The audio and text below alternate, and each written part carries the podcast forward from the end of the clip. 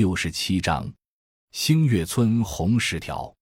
本十条由星月村村民代表大会制定，为全体村民共同遵守的公约，实行积分制管理。每户每年共一百分，违反以下十条的报村委员会直接录入文明家庭评选扣分台账。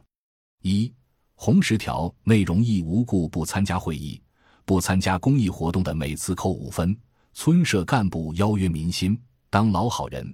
不履行村规民约、监督责任的，每次扣十分；二办无事酒席的，每次扣十分；参与无事酒送礼的，每次扣五分；三存在等靠要思想的，每次扣五分；能脱贫而不愿脱贫的，每次扣五分；四护容环境，室内规定室外耕作田地脏乱差、乱倾乱倒垃圾，每次扣五分。五不遵守用水协会等自治管理组织规定，一次扣五分；无理取闹、恶意攻击、歪曲事实、传播谣言的，每次扣五分。六达不到建卡贫困户、低保户等评定标准，采用缠访、越级上访等方式持续表达诉求，每次扣五分。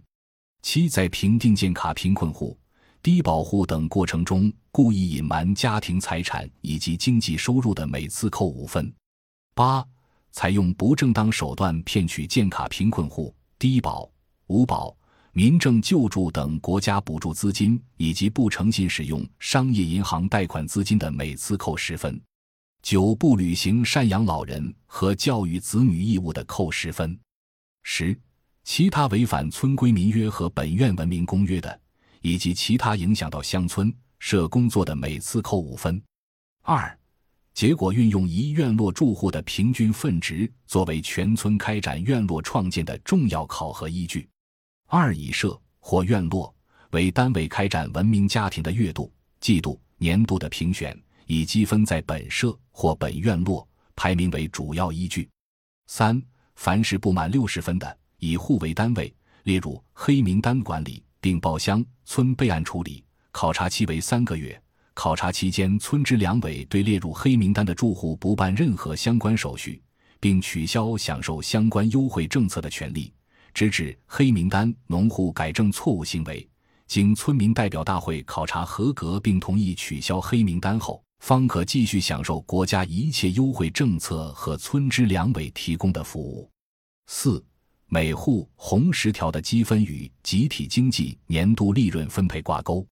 以每年每户的年终得分除以一百为该户的分配系数，以在集体经济年度利润分配时应分金额乘以分配系数后得出实际的分配金额。如李某家有集体经济股份五股，当年红十条得分八十分，每股应分一百元，该户合计应分五百元，乘以诚信系数零点八，该户实际分得四百元。